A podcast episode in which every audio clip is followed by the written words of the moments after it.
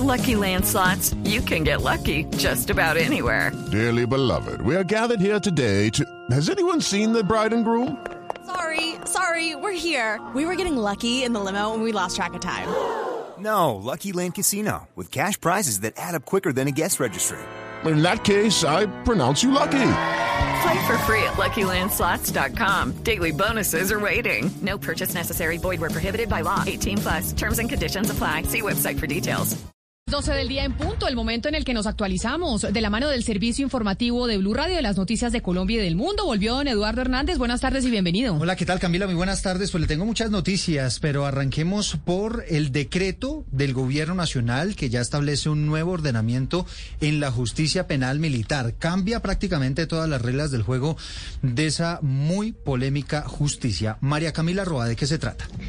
Eduardo, pues le cuento que nos están confirmando desde Casa de Nariño que son tres decretos. Uno que fija la estructura interna de la Unidad Administrativa Especial de la Justicia Penal Militar, otro que establece la planta de personal de esta unidad y otro que modifica completamente la planta del personal del Ministerio de Defensa y de Justicia Penal Militar porque el propósito es separarlos. La intención es tener una justicia independiente y eficaz lo que se puede leer como esa intención de poner en cintura a los militares ante los escándalos que hemos visto en los últimos meses. Lo novedoso, como le mencionaba, es que crea esta unidad administrativa de la justicia penal militar que tiene autonomía presupuestal, tiene una partida directa de presupuesto general de la nación y también se desvincula del Ministerio de Defensa. Tendrá su propia rama de jueces y de fiscales y de magistrados del día, dos minutos. María Camila, gracias. Noticia, pues obviamente importante. El decreto para reformar la justicia penal militar. Ahora vámonos a la Procuraduría, porque informó esta mañana que está adelantando procesos disciplinarios en todo el país por la vacunación posiblemente irregular de casi 1.800 personas. La mayoría de los casos están en Bogotá. Vasdrúbal Guerra. Así es, la Procuraduría reveló que en la aplicación de la primera dosis a 441 personas en Bogotá e Icononso se comprobó que no pertenecían al personal de salud ni se encuentran entre los grupos de adultos mayores priorizados en las fases del Plan Nacional de Vacunación. Así lo explicó la Procuradora Margarita Cabello. Las indagaciones preliminares revelan que varios directivos y funcionarios vinculados con el sistema de salud, además de funcionarios de alcaldías, habrían interferido para supuestamente favorecer la vacunación irregular de ciudadanos o funcionarios públicos. En el caso de Bogotá, las investigaciones cobijan a Jaime Humberto García, gerente de la Subred Norte, Patricia Sabogal, jefe de la Oficina de Calidad, Amanda Salinas, subgerente de prestación de servicios, y los directores de gestión de riesgos, Ricardo Rojas Higuera y Anis Cristina González. Gracias. Son las 12 del día, tres minutos. Seguimos hablando de vacunas porque el gobierno está insistiendo esta mañana en que todas las que están aplicando en el país son seguras y eficaces para combatir el virus. Todo esto en medio de los cuestionamientos que han surgido frente a algunos laboratorios. Juan David Ríos. Eduardo, pues precisamente el asesor del gobierno para la OMS y la OPS, Carlos Álvarez, dice que no hay vacunación a la carta, que todas las vacunas se han demostrado con estudios que son 100% eficaces para combatir el virus y su letalidad. Escuchemos justamente lo que dice Carlos Álvarez. Yo lo he dicho en otros escenarios, pues eh, no, tenemos vacunas a la carta. Yo creo que eh, tenemos vacunas que van llegando y son vacunas que son eh, aprobadas y certificadas por agencias sanitarias internacionales y por la nuestra, el INVIMA. Específicamente hace referencia a las vacunas de AstraZeneca. Recuerde, Eduardo y Camila, que han llegado cerca de 244 mil vacunas de esta farmacéutica, en donde muchas personas se han negado la vacunación debido a lo que sale frente a las noticias de la generación de trombosis con estas vacunas. Y en Cúcuta, el alcalde Jairo Yáñez ya recibió la vacuna contra el COVID-19, pero hizo un llamado a la población de más de 65 años a que estén pendientes del agendamiento para avanzar en ese proceso. La información la tiene Paola Tarazona. El alcalde de Cúcuta inició el llamado asistiendo a vacunarse en la unidad de Puente Barco. Desde allí recordó a los cucuteños mayores de 65 años que ya pueden empezar a agendar su cita de vacunación. En la medida en que sean llamados a su turno correspondiente de acuerdo al nivel de edad, que hagan parte de este proceso que es fundamental a la hora de seguir en el autocuidado. El grupo etario que me correspondía llegó hoy precisamente la orden y todos los ciudadanos después de 65 años están siendo citados. Tiene que es importante acudir al llamado para lograr la inmunidad en la zona de frontera lo antes posible.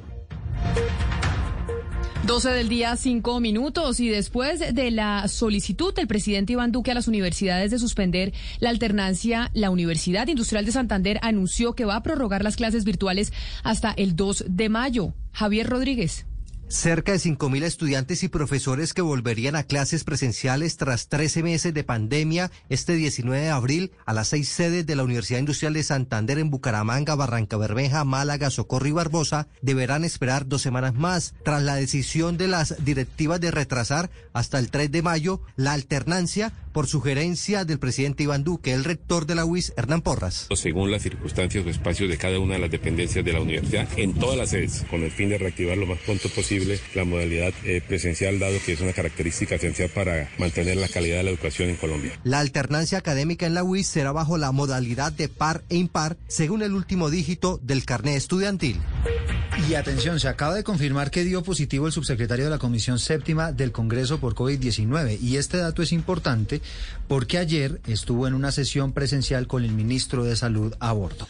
Kenneth Torres. Hola Eduardo, muy buenas tardes. Pues en este momento hay una polémica en medio del debate de la reforma a la salud que se lleva en el Congreso de la República de manera virtual y presencial. En las últimas horas se ha conocido que el subsecretario de la Comisión Séptima de la Cámara dio positivo para el COVID-19. La comisión está funcionando en este momento de manera normal. En ella está el presidente de la comisión, el secretario, los representantes ponentes y todo lo que el ministro de Salud, incluso quien hace pocos minutos intervino sin tapabocas, al igual que toda la dirección administrativa de esta comisión, la cual pues no ha tenido ningún tipo de, eh, todavía no les ha entregado ningún cuarentena ni nada de esto, tal como sucedió en la comisión tercera que estos días no ha estado sesionando debido a que también tuvo un caso de COVID-19 positivo. Por eso es que se habla mucho que debería vacunarse el ministro de Salud y entrar dentro de las personas priorizadas porque evidentemente el, ministro está ahí al frente del cañón y entonces mm. que les pongan la vacuna ya y no estemos pensando que qué tal que el ministro tenga COVID. Así es, María Camila, pues eso es lo curioso, que en medio de un debate de reforma a la salud, el ministro no se ha vacunado y pues como, eh, pasó este, eh, pues ocurrió este incidente, incluso él está allí eh, sin tapabocas, le ha hecho seguimiento de... Kenneth, le voy a decir, repita después de mí, Camila Inés. Camila Inés. Exacto, nunca se le va a olvidar. Camila Inés. Y así nos evitamos porque tenemos muchas María Camilas aquí en, en Colombia y así tenemos una distinta. Camila Inés, yo le tengo un dato. El ministro va a vacunarse en la siguiente etapa que viene porque él tiene 62 años. Pero que se vacune ya. Que se vacune justamente ya. casi en próximas semanas a su vacunación. Sí, pero entonces ahora nosotros con el susto que el presidente de la Comisión Séptima tuvo, tiene COVID y que estuvo sentado con el ministro y ahora imagínese usted con el ministro más importante del país en este momento con COVID uno de los pocos que ha estado inmune frente al virus en, este gobierno, ¿no? Y sigue disparada, esta es una buena noticia, sigue disparada la venta de viviendas nuevas en el primer trimestre de este año. Y la construcción, afortunadamente, sigue jalonando la economía colombiana. María Camila Castro.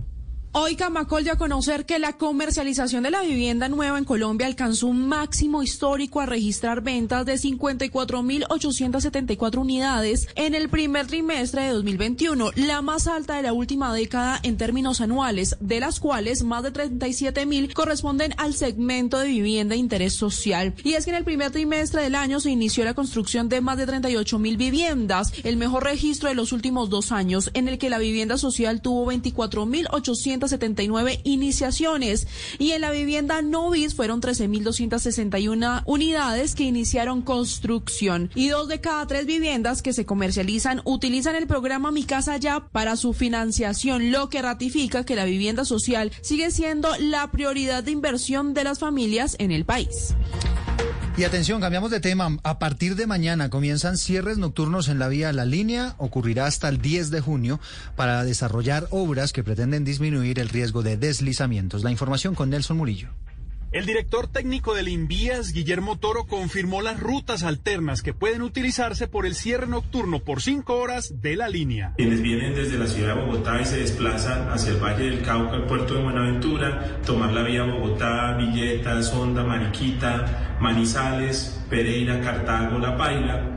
Y quienes se encuentran en el centro del país, tomar la ruta Ibagué, Mariquita, eh, Manizales, Pereira, Cartago, La Paila, o también quienes se dirigen al noroccidente del país poder tomar la ruta de Bogotá, Madrid, Cambao, Armero y tomar ya hacia Mariquita, Manizales, Pereira, Cartago, La Paila. El cierre nocturno de la línea se suspenderá en algunas fechas, el 19 y 20 de abril por la realización de la Vuelta a Colombia, el sábado festivo primero de mayo por el Día del Trabajo y en los puentes festivos del 15 al 17 de mayo y del 5 al 7 de junio. Y la alcaldesa Claudia López ofreció por primera vez explicaciones a propósito de la polémica tala de árboles en la avenida 68 para abrir paso a la construcción de la troncal de Transmilenio. Dice la alcaldesa que se implementará una política de compensación. José David Rodríguez. Hola Camila, y dice la alcaldesa que por cada árbol talado pues se sembrarán cinco en Bogotá, escuchemos. Todos nos duele tener que talar o trasladar un árbol de nuestra ciudad por razones de obra pública, a todos nos duele.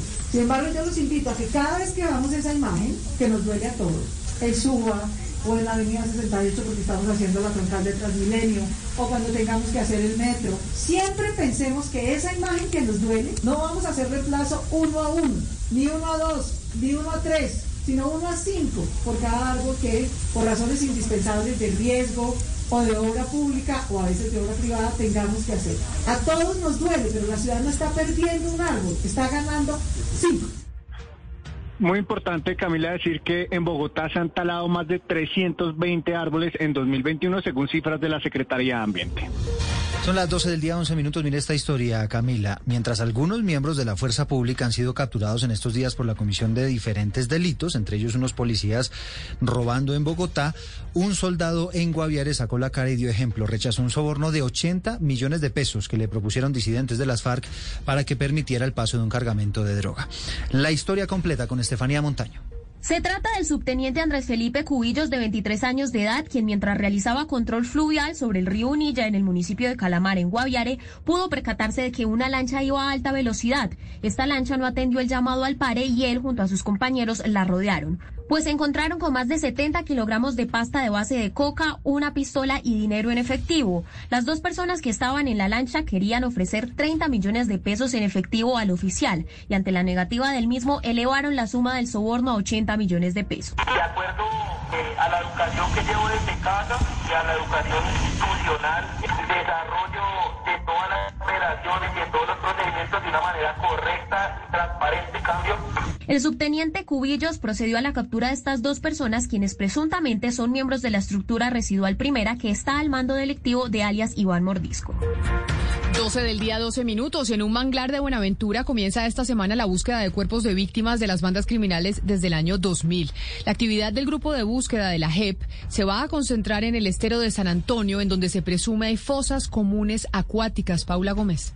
En Buenaventura se dará inicio la prueba piloto sobre el estero de San Antonio para determinar en qué condiciones se encuentra y así proceder a la búsqueda de los cuerpos de personas que han sido reportadas como desaparecidas. Y es que, según Luz Marina Monzón, directora de la unidad de búsqueda, se trata de fosas comunes acuáticas con difícil acceso. En agua esta experiencia no existe. Entonces eso ya implica probar, innovar tecnologías para mirar qué tanto favorecen poder, por ejemplo, caracterizar cuáles son los puntos de dentro del estero, que pues son los más probables que alojen cuerpos o, o, partes de estructuras de los cuerpos. Desde el año 2000 hasta la fecha se han reportado por parte del Centro Nacional de Memoria Histórica 841 personas desaparecidas en el distrito. Sin embargo, se estima que la cifra sobrepase las mil, pero que muchas familias han decidido callar por temor al conflicto que aún se vive en Buenaventura.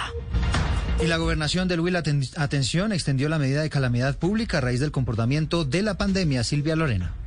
Ante la situación social de salud y seguridad que genera la pandemia, en el Huila se extendió hasta el 31 de mayo la declaratoria de calamidad pública. De acuerdo con el secretario de Gobierno del Huila, Frank Vega, con esta medida se retrasa el retorno de la normalidad, teniendo en cuenta el tercer pico de contagios que enfrentan varias regiones del país. Esto teniendo en cuenta que es necesario que el departamento del Huila se mantenga en máxima alerta. Conocemos que a nuestro alrededor otros departamentos están ya en un tercer pico y debemos estar preparados y mantenernos pues en emergencia. A la fecha en el Huila, de los más de 51 mil casos de COVID-19 confirmados, 486 permanecen activos. La noticia internacional. Y en noticias internacionales, estudiantes de Texas realizaron una subasta de esclavos en redes sociales donde ofrecían ciertas cantidades de dinero por sus compañeros negros dependiendo de su aspecto físico. Qué horror, Valentina Rodríguez. En la ciudad de Aledo, en el estado de Texas, en Estados Unidos, una escuela sancionó a varios de sus estudiantes que escenificaron una supuesta subasta de esclavos a través de la red social Snapchat en la que pretendían vender a sus compañeros negros. En este remate, que se tituló Subasta Níger, cabe resaltar que Níger o Niga es en Estados Unidos un insulto racista. Allí los estudiantes propusieron ofertas de entre 1 a 100 dólares por sus compañeros de clase. En una de las capturas de pantalla viralizadas en redes sociales se puede ver cómo uno de los estudiantes de noveno grado ofreció un dólar por uno de sus compañeros y resaltó que habría ofrecido más por él si su cabello no fuera tan malo. Las autoridades del establecimiento aseguran que pusieron en marcha una investigación que involucró a la policía y que hubo para los implicados consecuencias disciplinarias, aunque no especificaron más detalles. La noticia deportiva. La noticia deportiva. El Deportivo Independiente Medellín apelará a la decisión tomada por el Comité Disciplinario de la División Mayor del Fútbol Profesional Colombiano que resolvió multar al Deportivo Pereira con 36 millones de pesos tras jugar con cinco jugadores positivos en el duelo que hace una semana enfrentó al poderoso ante el grande Matecaña. El equipo país argumenta que es una resolución superficial y además calificó a esta comisión como de incapaces. Además, el Medellín ha pedido a la Di Mayor que el partido del próximo domingo ante el Once Caldas tenga VAR. Inicialmente este juego no tiene la herramienta tecnológica.